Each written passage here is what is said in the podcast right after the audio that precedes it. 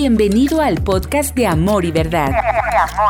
Te invitamos a que nos sigas en nuestras redes sociales, donde encontrarás más contenido como este. ¿Cómo estamos? ¿Contentos? Muy bien, yo también estoy muy contento de poder estar aquí con ustedes. Gracias. ¿Por qué no oramos para iniciar una nueva serie que me tiene emocionado? Te soy muy sincero. Padre, te entregamos este tiempo en tu palabra, Señor. Yo pido que tú nos hables. Yo pido que tu palabra derribe formas de pensamiento contrarias a ti. Señor, que podamos hoy ver a Jesús y que podamos ser atraídos por su irresistible amor, Señor. Por su irresistible presencia. Por su irresistible mensaje, Señor. Toma este tiempo en el nombre de Jesús. Amén y amén. Leí la historia de un pastor en Estados Unidos tiene una iglesia muy grande y este pastor tiene un empresario dentro de la iglesia y ah, este empresario, y si tú eres empresario aquí, pues aprende, ¿verdad? Nada más, es todo lo que voy a decir. Pero este empresario invitó a su pastor a una empresa que él tenía en China. Y le dijo, pastor, le voy a pagar sus vuelos, este, si la tienes en Samalayuca, ¿qué le hace? Pasamos por los burritos a Villahumada. Pero se lo llevó a China y lo iba a presentarle esta empresa de cuero que tenía ahí. Y cuando estaban ahí en, una sala, de repente una mujer eh, de ahí de China se le acerca discretamente al pastor y le dice, oiga, ¿usted es pastor? Y el pastor se, saca de onda porque no iba a predicar, nomás iba de visita. Y le dice, sí, yo soy pastor, ¿cómo sabe? Y luego le dice el nombre de una de sus predicaciones. Y el pastor se asombra porque es una predicación que dio hace más de dos años atrás. Y la, la chinita le dice, ¿sabe que una persona me regaló una, un disco con una predicación de usted y yo conocí a Jesús? Como mi Salvador. Y dice, mi vida cambió totalmente. Dice, antes estaba vacía y ahora me siento completa. Y ella estaba muy emocionada porque estaba conociendo al pastor que le llevó la palabra, sin él darse cuenta. Después ella comenzó a platicarle cómo había sido su vida esos últimos dos años donde ella había empezado a leer la palabra de Dios y empezó a reunirse en unos grupos secretos que había ahí cerquita de su casa de estudios bíblicos, unos grupos donde si el gobierno te agarraba te metían a la cárcel. Esto era en los principios de los años 2000. Y esta estaba muy emocionada y le dice el pastor, ¿y vas a una iglesia? Y le dice ella, pues trato de ir, pero la iglesia está a más de dos horas manejando de aquí. Y casi siempre cuando salgo de trabajar y que quiero ir a la iglesia, voy, manejo dos horas, pero muchas veces llego tarde. Aparte está muy lejos, es muy cansado y aparte es muy caro viajar pero yo me esfuerzo por hacerlo. Este hombre estaba impactado por el testimonio de esta mujer, cuando de repente esta mujer lo mira a los ojos y le dice, pastor, ¿por qué la gente en América no asiste a la iglesia? Y este, esta pregunta golpeó el corazón del pastor, porque si somos honestos y si lo traemos a México, ¿por qué la gente en México no asiste a la iglesia? Y yo sé que puedes voltear y decir, bueno, el, el salón está lleno y más adelante tenemos otra reunión y gloria a Dios también estará lleno. Pero hay tanta gente que no asiste a la iglesia. Y le dijo, ¿por qué pastor hay tantas personas en México o en América que no asisten a las iglesias. Ella no entendía en su experiencia por qué, si, te das cuenta de donde estamos nosotros, si hacemos un círculo, un kilómetro a la redonda, ¿sabías que hay de 10 a 15 iglesias evangélicas aquí en esta área? En Ciudad Juárez hay más de 1500 iglesias evangélicas. Pero ¿por qué es que a pesar de que tenemos libertad, que podemos ir, que no es un riesgo para nosotros ir a una iglesia, ¿por qué la gente no asiste a la iglesia? ¿Por qué asistimos una semana sí, dos no? Ah, ya pisé un callo. ¿Por qué de repente vengo y de repente no? ¿Por qué me dan ganas un día y otro no? ¿Qué es lo que hace a la iglesia algo que la resistes. No sé si te ha pasado, pero muchas veces cuando invitas a alguien a la iglesia, notas resistencia. Notas así como que, hoy, como que no. Hoy vamos a iniciar una serie que se llama Irresistible. ¿Puedes decirlo conmigo? Irresistible. Porque yo quiero que aprendamos que Jesús fue irresistible. ¿Qué es esto? Y yo quiero darte los conceptos. Irresistible es un adjetivo, si me ponen la que sigue. Irresistible es un adjetivo que quiere decir algo que resulta imposible de rechazar o de evitar. Irresistible, cuando a ti te dicen, es que eres irresistible, te dice tu marido, tu novio, es que eres imposible de rechazar o evitar. Qué bonito adjetivo, ¿no? Pues Jesús era, era, irresistible. Ahora, esta palabra irresistible nace de un verbo, del verbo resistir. Vamos a ver qué quiere decir resistir. Resistir es un verbo que quiere, se usa como oponerse, rechazar, evitar, repeler, no soportar. Eso es lo que es resistir. Entonces, si tú no eres irresistible, entonces quiere decir que eres resistible. Quiere decir que eres fácil de que se te opongan, te rechacen, te eviten, te repelen, te cuenten mentiras y se les muere la abuelita seis veces. Porque eres resistible. La pregunta es, ¿por qué en nuestro tiempo la iglesia se ha hecho resistible? Porque si vamos a los tiempos de Jesús, y me gustaría, porque vamos a analizar la vida de Jesús, no rechazaron las personas a Jesús y sus enseñanzas, pero sí a la religión organizada.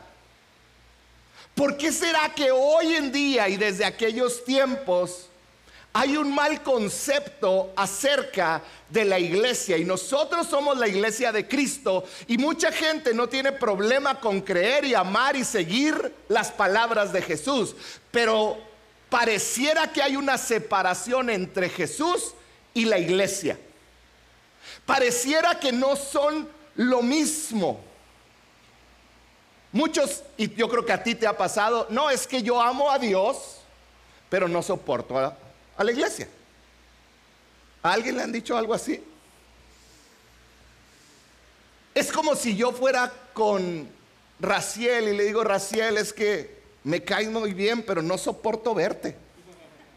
Tu cuerpo me cae gordo. ¿Verdad que no sería una buena relación conmigo y con Raciel? O sea, háblame, pero que no te vea. Yo acá lejos y mándame un mensaje de texto donde no te vea. Y si puedes cambiarte la voz, mejor. Eso es lo que estamos haciendo.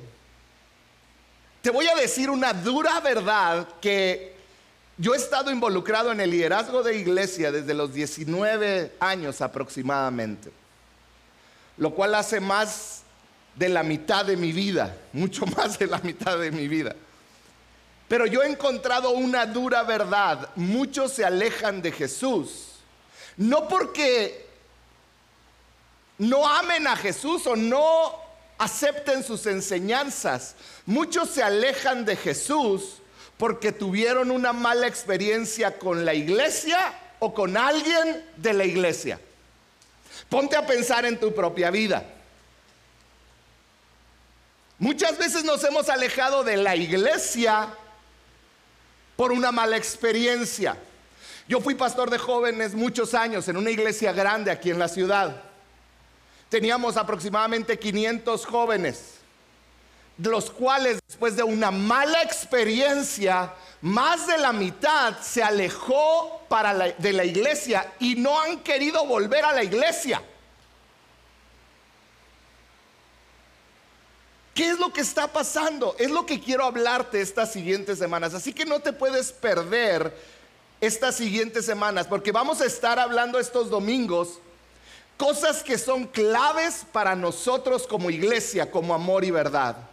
Algo que deben formar parte del centro de nuestra vida como iglesia. Y quiero advertirte algo. Quiero advertirte que muchas veces cosas que hable yo aquí, van a chocar no con la palabra de Dios, porque todo lo que te voy a hablar es de la palabra de Dios, pero van a chocar quizá con un poco de nuestro lado religioso. Van a chocar con esas áreas donde dices, ay, y hasta se te van a venir versículos pero yo hoy quiero que abras tu entendimiento y que puedas abrazar lo que te voy a hablar, porque te voy a hablar de algo nuevo que Jesús vino a traer, que lo hizo irresistible para todo el mundo. Lo hizo irresistible. Hace unos días leía un post que puso y, y, causó mucha controversia y no me dejaron ya escribir porque yo tenía una opinión. Pero decía, comparaba Jesús moderno contra Jesús bíblico. Y decía, Jesús moderno, eh, todos lo aman. Y Jesús bíblico fue menospreciado y desechado por todos. Perdón, fue rechazado, fue... Se me fue la palabra, pero como que no, como que lo rechazaron, detestado era la palabra que usaban. Y yo le quería poner no. Jesús bíblico no fue detestado más que por los religiosos. Los pecadores, la gente necesitada, se sentían atraída a Él y es parte de lo que vamos a ver. Entonces, si tú ves un post que se oye muy espiritual, no siempre es correcto. Jesús fue detestado, sí, por los religiosos, porque vino en contra de la religiosidad. Y en esta serie vamos a hablar un poco de eso. ¿Está claro? Ok. Jesús vino a traer algo nuevo. La plática del día de hoy, primera parte, se llama algo nuevo. Nuevo. Jesús marcó su paso por la historia de la humanidad e introdujo algo nuevo. Jesús no vino a traer una nueva versión de lo que ya existía. Jesús no vino a mejorar algo que ya existía y por esto me estoy hablando del sistema religioso que aprendieron en el Antiguo Testamento. Todos entendemos que la vida de Jesús marca un antes y un después en la Biblia, un Antiguo Testamento antes de Jesús, un Nuevo Testamento a partir de Jesús. Entonces Jesús vino a enseñarnos algo completamente nuevo. Él no vino a mejorar el sistema que había en el Antiguo Testamento, Él vino a traer algo nuevo. Él no vino a hacerle una actualización, Él vino a traer algo nuevo, a traer algo totalmente nuevo, una manera nueva de relacionarse con Dios. A esto le llamó un nuevo pacto. Jesús hablando de esto en Mateo 26, 28 dijo lo siguiente, porque esto es mi sangre del nuevo pacto. Estaba repartiendo el pan, estaban en la Santa Cena y él habla de su sangre como un nuevo pacto. Di conmigo nuevo pacto dice que por mucho su sangre, dice, este nuevo pacto, mi sangre va a ser derramada para el perdón de los pecados, para las remisiones, perdón de los pecados. Este nuevo pacto sería sellado por su sangre. Y cuando llega un nuevo pacto, el antiguo pacto deja de estar vigente, no pierde su valor, pero simplemente si hacen una enmienda a la Constitución de los Estados Unidos mexicanos y de repente ponen una cláusula nueva que cancela las anteriores, yo no puedo seguir guiándome por las cláusulas anteriores. Yo tengo que empezar por el nuevo pacto. Y este es el nuevo pacto que Jesús trajo. Jesús trajo un nuevo pacto donde la manera como se relacionaban con Dios era distinta. Si tú lo puedes ver, Jesús casi siempre estaba rodeado de multitudes. Ahorita que te hablaba de que Jesús era irresistible, tú lees casi cada capítulo de los evangelios y vas a encontrar la palabra y una multitud lo seguía. ¿Cómo es esto? Había una multitud de personas que se sentían atraídos, inevitablemente atraídos a las palabras, al mensaje, a las sanidades de Jesús. Miles querían escuchar a Jesús, miles querían verlo, miles querían experimentar a ese Jesús. Ahora, ¿qué era lo que hacía irresistible a Jesús? Ponte a pensar por un momento. Podemos pensar, bueno, era irresistible su mensaje, bueno, eran irresistibles sus sanidades, y quizá todo eso tiene parte. Pero yo después de estudiar los evangelios me di cuenta de algo bien claro. Lo que hacía irresistible a Jesús era Él mismo. Él era irresistible. Jesús era irresistible. Y estoy hablando en pasado no porque no lo sea hoy, sino porque estamos hablando de ese Jesús, de ese momento cuando estaba caminando en la tierra. Jesús era irresistible. Las personas que no tenían nada en común con Él pero absolutamente nada les caía bien Jesús. Jesús amó a gente que era muy distinta a Él. Jesús invitó a los que no creían en Él, a los que eran rechazados por la sociedad.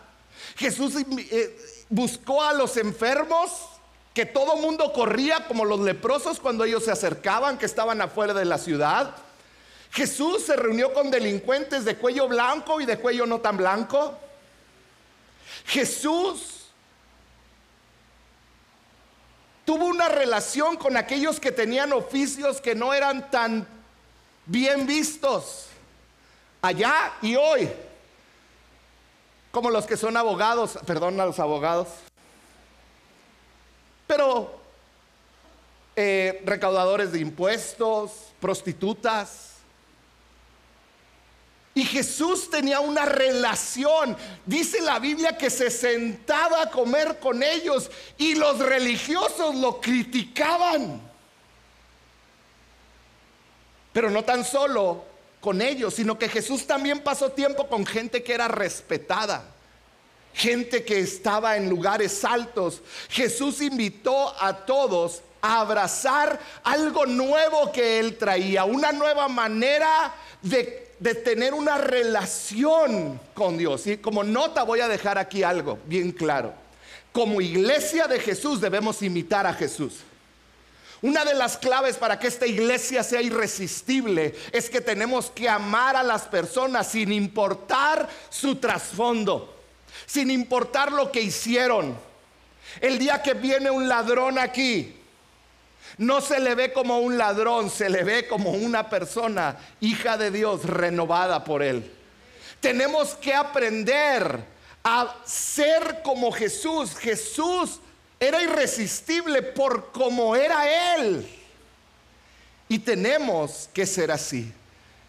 Amor y verdad, formemos una iglesia como Jesús, una iglesia irresistible.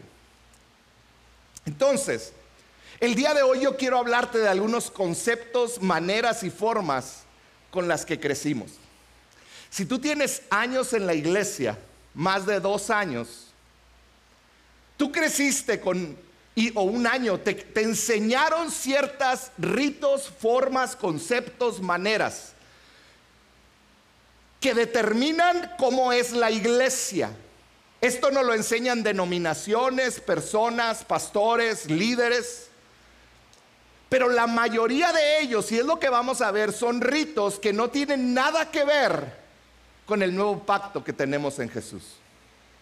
Y hoy quiero iniciar hablándote de un concepto que a mí, a lo largo de mi caminar con Dios, yo me di cuenta que me enseñaron cosas que no me convienen. Perdón, me enseñaron cosas en las cuales yo basé mis decisiones pensando, si hago esto, ¿me conviene o no me conviene? Y te lo voy a poner así. Muchas veces, quizá la pregunta que más me han hecho es la siguiente. Pónganme la que sigue. Jorge, ¿es pecado? Y tú pones lo que quieres. ¿Cuántas veces te has hecho esa pregunta tú? ¿Cuántas veces has querido saber, bueno, si hago esto es pecado o hasta dónde estiro la liguita? Yo muchas veces me he hecho esa pregunta. Yo estoy en la iglesia desde los 5 o 6 años aproximadamente. Y desde los 5 o 6 años, desde mi niñez, me enseñaron que el pecado ofende a Dios. ¿Cuántos están de acuerdo con que el pecado ofende a Dios? Contéstenme sí o no. No me asusten, si el pecado ofende a Dios. No les voy a cambiar eso, no sé. Vamos a hablar de la Biblia. Pero me enseñaron que como el pecado ofende a Dios, fíjate bien esto, yo necesito que pongas mucha atención porque no quiero malos entendidos. Entonces lo que yo debo de hacer es evitar el pecado porque no me conviene ofender a Dios. Sin que nos lo dijeran de esa manera, es lo que sembraron en nuestra mente. No peques porque no te conviene tener a Dios de enemigo. No peques porque entonces Dios va a levantar su bendición sobre ti. No peques porque entonces te vas a enfermar. ¿Y cómo nos lo enseñaron? Llegabas a la iglesia enfermo y te decían, ¿hay algún pecado que no haya confesado? Si te fijas cómo funciona? Te enseñaban de una manera la religiosidad y te decían, no te conviene pecar porque entonces Dios está enojado contigo. Ahora, no es correcto pecar y si ofende a Dios. Yo no estoy hablando que eso es correcto.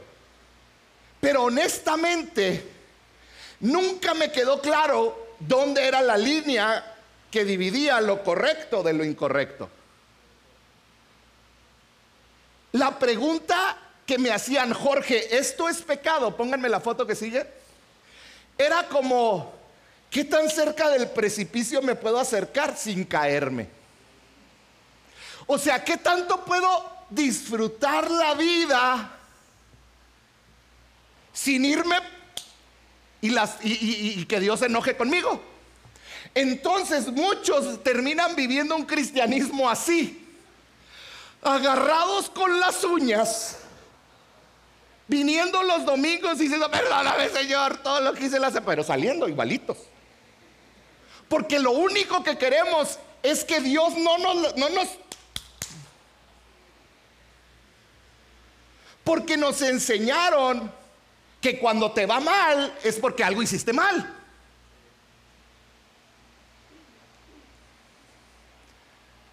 Honestamente, es nuestra naturaleza humana querer saber hasta dónde está bien y dónde no. Pero ese tipo de preguntas que yo mismo me hago, hasta dónde puedo llegar, lo único que están diciéndome es hasta dónde puedo acercarme lo más posible a lo incorrecto sin estar mal. Si puedes ver que eso está mal, porque en nuestra mente no queremos ser culpables de pecar contra Dios, pero también quiero saber hasta dónde puedo disfrutar. Entonces, las preguntas terminan siendo como esta, es que ¿qué dice la Biblia del divorcio? ¿Se enojará mucho Dios si me divorcio? ¿Qué dice la Biblia de bailar? ¿Qué dice la Biblia de tomar? Si nomás me tomo una y no me embriago. ¿Qué dice la Biblia de... Y tú ponle el nombre. ¿Qué dice la Biblia de tener relaciones en el noviazgo? Y tratamos de que todo, por eso Pablo terminó diciendo, todo te es lícito, pero no todo te conviene. Otra pregunta que me hacen, ¿está bien que un cristiano... ¿O está mal si yo... ¿Sabes cómo le llamo a esto? Una cultura cristiana de evitar el pecado. Una cultura cristiana que mientras yo no rompa las reglas de Dios, yo me siento, fíjate bien esto, yo siento que estoy bien con Dios, porque Dios está bien conmigo. Porque me acerqué a la orillita, pero no me pasé. Y si me pasé, me levanté rápido.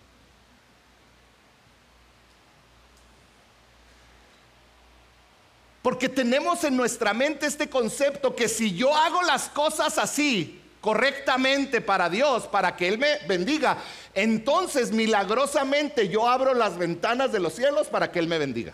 Y tomamos hasta versículos mal usados. Porque todo lo puedo en Cristo que me fortalece. Porque estoy en Cristo. ¿Por qué? Porque pues estoy ahí medio obedeciéndole, no me he cruzado la rayita. Entonces yo debo de poderlo todo. Entonces ya estoy en la posición donde Dios puede escuchar mi oración, donde Dios puede responder mis oraciones.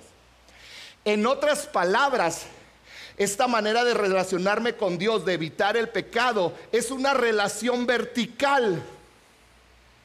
Donde lo único que me interesa a mí es cómo estamos Dios y yo. Mi comportamiento con Dios afecta cómo Dios me ve. Y tú puedes decir, es que no tiene nada de malo eso. Y puedo estar de acuerdo contigo, pero espérame tantito. Este cristianismo termina siendo una manera de vivir en la que yo estoy desgastándome por complacer a Dios y no a la demás gente. Al cabo la Biblia dice que lo importante es Dios y no los demás. En otras palabras, como lo único que me interesa es estar bien yo con Dios, yo puedo no estar bien contigo. Y si hoy levantáramos la mano y yo les dijera, no lo hagan por favor, levanta tu mano si tienes un, problema con alguien que no has arreglado. Pero tú como estás en la iglesia te sientes y vas a salir con una paz. y a lo mejor no le hablas a tu hijo. A lo mejor estás peleado con tus papás. A lo mejor hace años que no le hablas a tus, abuelos. O no puedes ver al vecino de al lado. Pero como esto está perfecto, como no he cruzado la rayita, como he evitado lo más que puedo el pecado, entonces estoy bien. Puedo venir y adorar a Dios y seguir evitándote en el restaurante. Te veo y me voy a otro. Porque no quiero verte. Y tenemos esta conciencia donde asumimos que a Dios lo que más le interesa por sobre todas las cosas es que tú estés bien con Él. Y no me malentiendas, sí le interesa, pero a Él le interesa más el cómo que lo que haces. Y ahorita voy a entrar a eso. Esta manera de llevar el cristianismo es una manera donde no me preocupa, mi preocupación no es si mi pecado afecta a Dios. Fíjate, esto es lo más terrible. Esta manera de evitar el pecado, lo único que estoy diciendo, mira, a mí lo que más me preocupa no es si mi pecado está afectando a Dios, me preocupa si me afecta a mí. Porque si yo la riego, voy a llevar consecuencias. Dios no va a arreglar mi matrimonio. Si yo la riego, no me van a dar el aumento. Entonces no estás pensando en Dios. Y ese es el cristianismo que muchos llevamos. Por eso venimos y salimos de la iglesia. Venimos a la iglesia para que Dios arregle una situación o me sane. Pero estás pensando en ti, no estás pensando en Él. Y a lo mejor estás evitando el pecado y eso te hace sentirte santo y en posición para recibir la bendición de Dios. Pero así no es, eso es el viejo pacto. Te voy a leer cómo era el Antiguo Testamento. ¿Por qué aprendimos todo eso? Porque así era Dios con su pueblo Israel antes de Jesús. Él les decía, un versículo famosísimo, nunca se apartará de tu boca este libro de la ley, sino que de día y de noche meditarás en él, para que guardes y hagas conforme a todo lo que en él está escrito, porque entonces harás prosperar tu camino y todo te saldrá bien. ¿Qué era? Si tú haces todo lo que yo te dije, te voy a dar un premio. ¿Sí te fijas? Pero Jesús está diciendo, no se trata, sí se trata de que guardes todo lo que yo te he dicho, pero el por qué lo estás haciendo es lo más importante. Eso es lo que vino a traer Jesús. Entonces, fíjate la orden que les dio en Éxodo 26. Les dijo, yo soy, esto le está hablando al pueblo de Israel, dijo, yo soy el Señor tu Dios que te saqué de Egipto, del país donde eras esclavo. Les está diciendo, ¿te acuerdas dónde estaba? Yo te liberé. No tengas otros dioses además de mí. No te hagas ningún ídolo ni nada que guarde semejanza con lo que hay arriba en el cielo, ni con lo que hay debajo en la tierra, ni con lo que hay en las aguas debajo de la tierra. No te inclines delante de ellos ni los adores. Yo, el Señor, tu Dios, soy un Dios celoso. Cuando los padres son malvados y me odian, yo castigo a sus hijos hasta la tercera y cuarta generación. Por, por el contrario, cuando me aman y cumplen mis mandamientos, les muestro mi amor por mil generaciones. Y no tienen nada de malo. Simplemente que a veces queremos relacionarnos con Dios en base a esas enseñanzas y no a lo que Jesús vino y enseñó. Hoy te quiero terminar hablando de un nuevo pacto que Jesús vino a traer. ¿Estás listo? Nuevo pacto. Jesús vino a presentarnos un nuevo pacto. En otras palabras, una nueva manera de relacionarnos con Él. Una manera que quitaba la religiosidad, los ritos que habían crecido y crecido y crecido a través de los años. De 10 mandamientos llegaron a ser más de 600. Y Jesús vino y quitó. Por eso los religiosos de la época lo odiaban porque era su manera de vivir. Ellos se sentían que estaban bien con Dios porque cumplían todas las reglas y en vez de estar en la orillita daban un paso atrás y decían, los que están en la orillita están mal y los que caen están peor y se sentían con el derecho de juzgar. Y te voy a poner el ejemplo con el que Jesús les dijo. Jesús les dijo en Mateo 22, 37. ¿Qué es lo que deben de hacer? ¿Cómo estar bien con Dios? Le hicieron esa pregunta y Jesús respondió, amarás a Dios con todo tu corazón, con todo tu ser y con toda tu mente. Y luego les agregó, y a tu prójimo como a ti mismo. Si analizamos el Sermón del Monte, ya rumbo al final de una primera sección de ese sermón, después de que Jesús habla acerca de la ley y cómo Él vino a cumplirla, y donde Él dice, antes te decía no mates, porque era la ley, y les estaba diciendo, ahora el requerimiento es más alto. Ahora cuando tú odias a tu hermano, es como si lo mataras. Antes la ley decía no adulterarás, pero ahora, les dijo Jesús, después de hacer todo eso, que ahorita no tengo tiempo para meterme, termina parte del Sermón del Monte en Mateo 5, 23. Y fíjate, dice así, por lo tanto, les dice, como resumen, si presentas tu ofrenda en el altar del templo, y de pronto recuerdas que alguien tiene algo contra ti, deja la ofrenda ahí en el altar. Anda y reconcíliate con esta persona, luego ven y presenta tu ofrenda a Dios. Para los judíos tenemos que entender, el momento de ir al templo, ellos iban una o dos veces al templo a lo máximo. Iban a presentar sacrificio para que fueran perdonados. Para ellos era un ritual que era de vida o muerte.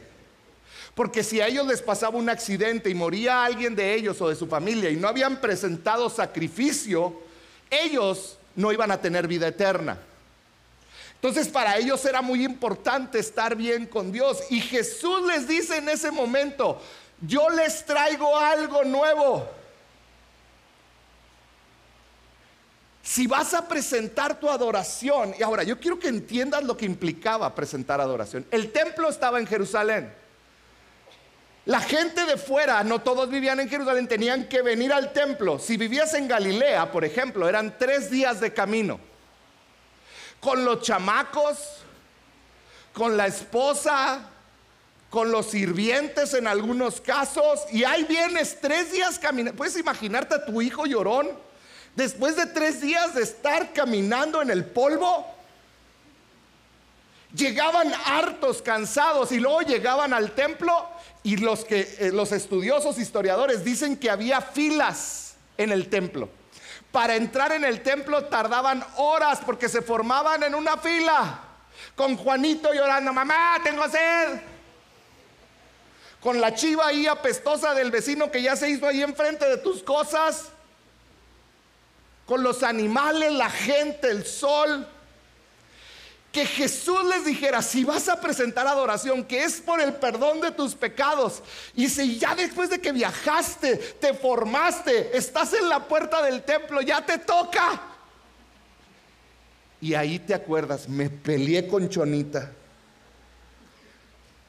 Pero Chonita está en Galilea. Jesús les estaba diciendo, deja todo ahí y vete a Galilea. Y arregla tus cosas con ella. Y luego regresas y le das adoración a Dios. Esto era dos cosas para ellos, una blasfemia y algo totalmente ridículo. Era una blasfemia porque estaban diciendo que ellos iban a dejar de adorar a Dios simplemente porque se habían peleado con otra persona.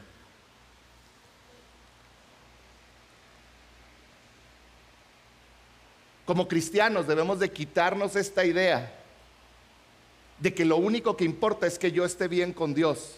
Es importante que estés bien con Dios. Pero muchas veces lo que creemos es de estar bien con Dios no es estar bien con Dios. Creemos que nada más es esto, estar bien con Dios. Pero Jesús vino y trajo algo nuevo. ¿Sabes qué fue lo nuevo que trajo? Él dijo, Tienes que amar a los que están a tu lado como me amas, como te amas a ti mismo. En otras palabras, les dice, el primer mandamiento es me vas a amar con todo lo que eres a mí y lo vas a demostrar amando a los demás. ¿Sabes qué faltaba en el Antiguo Testamento? Jesús. El poder del Espíritu Santo capacitando a la gente a amarnos y a sanarnos entre nosotros. ¿Sabes qué hizo irresistible a Jesús? que Él amó a los de al lado. Él no solo se enfocó en su relación con el Padre, Él sabía que su relación con el Padre iba a ser cada vez mejor mientras Él amaba a las personas. Iglesia, tenemos que ser una iglesia donde sí buscamos al Señor, donde le adoramos, pero donde reconocemos que no podemos estar mal con otros y adorarlo donde no puedes permanecer con un matrimonio destrozado sin hacer nada, donde no puedes permanecer por años peleado con tus papás o con tus hijos o con alguna persona de tu trabajo. Dejemos de pensarlo todo desde el punto religioso donde yo voy a la iglesia, yo adoro, yo diezmo, yo levanto mis manos y ya. No, iglesia, en el nuevo pacto es distinto. En el nuevo pacto es importante hacer eso, pero es más importante el por qué lo haces. Jesús vino a traer un nuevo pacto donde no demuestras tu relación con Dios comprando a Dios con tu comportamiento. Si tienes esa idea, arráncatela porque te estás haciendo daño y estás haciendo daño a los demás. Jesús dijo, el que cree en mí será salvo, el que me confiesa con su boca. No tiene nada que ver con tu comportamiento. Para Jesús en el nuevo pacto el comportamiento es un fruto, no una razón que me impulsa. Es un fruto natural. Que desarrollemos un cristianismo donde tu amor y perdón a otros demuestra tu relación con Él. Pónganme la siguiente, por favor. Esto espero y te ayude a entenderlo.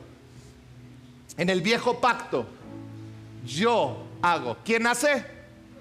Yo hago. Cumplo para recibir la bendición de Dios. Por eso hay muchos que dicen, ¿por qué Dios no me ha dado si ya diezmé? Yo cumplo, ahora merezco. Esto parece más una extorsión. Era válido en el Antiguo Testamento, era totalmente válido, era lo que Dios pedía. Pero Jesús vino a traer un nuevo pacto. Un nuevo pacto que es como ya recibí, ya recibiste a Cristo. Tienes lo más valioso, tienes a su Espíritu Santo morando en ti. Como ya recibí, ahora me toca a mí hacer. Ahora me toca a mí amar y servir a Dios primero. Claro, amar a Dios con todo mi corazón. Pero después, ¿cómo lo amo y lo sirvo a Dios? Amando y sirviendo al prójimo. Y voltea con el que está a un lado. Ese es tu prójimo.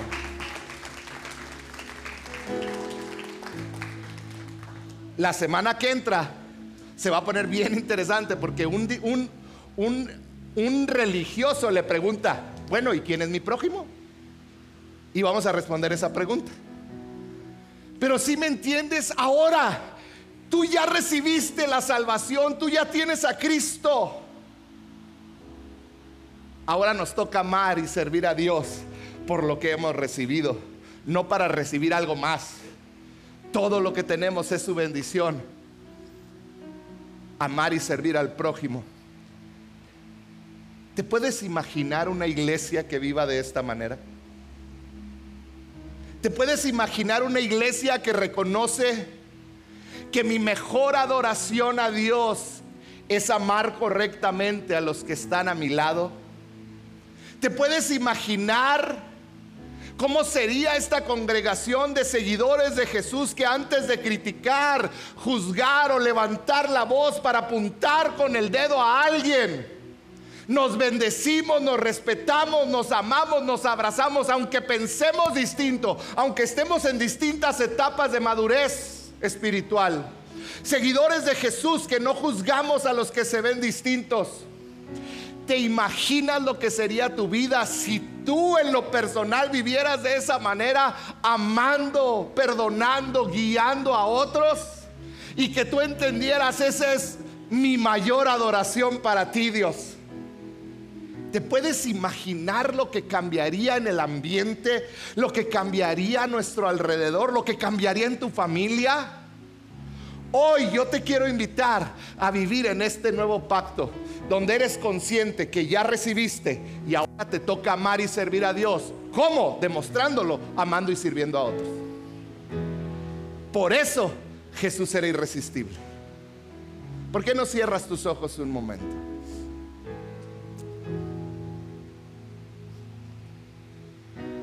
Padre, yo pido que tú nos convenzas, Señor. Espíritu Santo, haz una obra profunda, Señor, que podamos verte en medio de todo esto. No a la religiosidad que nos ha detenido. Quizá aprendimos distinto, Señor, pero que hoy podamos ser transformados por tu palabra, Señor. Espíritu Santo, ayúdanos a vivir completamente en este nuevo pacto, no a combinar, Señor. Porque tú no veniste a mejorar algo, tú veniste a traer algo nuevo, un nuevo pacto por medio de tu sangre. Señor, yo te pido que podamos vivir de esta manera, amando, sirviéndote, amando a nuestro prójimo, sirviendo a nuestro prójimo, perdonando si tú quieres pedirle esta gracia a Dios, que te abra y que puedas vivir de esta manera, ¿por qué no levantas tu mano ahí donde estás y dile, Señor, permíteme vivir de esta nueva manera? Permíteme ser partícipe de este nuevo pacto en tu sangre. Jesús, ayúdame a vivir de esta manera, donde aún los que me han hecho daño son mi prójimo, donde aún los que me han lastimado tan profundamente, son mi prójimo. Y yo te adoro al amarlo, Señor. Ayúdanos a abrir nuestra mente, nuestro corazón, Señor. Y si estás ahí y tú tienes que perdonar a alguien, vamos a terminar adorando. Vamos a terminar adorando. Pero yo antes, hoy Jesús te dice, si vienes a adorarle y recuerdas que hay alguien con el que has hecho mal las cosas, ve y pídele perdón. A lo mejor ahorita no puedes salir corriendo, pero ahí en tu corazón toma la decisión de perdonarle y saliendo de aquí, ve y busca y arregla las cosas. Padre, en el nombre de Jesús, danos la gracia para caminar en lo correcto, para hacer lo que nos llamas a hacer, para restaurar, Señor. En el nombre de Jesús. ¿Por qué no te pones de pie y terminamos adorando al Señor? Hermoso Dios, eterno. Gracias por escuchar este podcast. Nos encantaría que fueras parte de esta gran familia. Para mayor información, búscanos en Facebook como CC Amor y Verdad.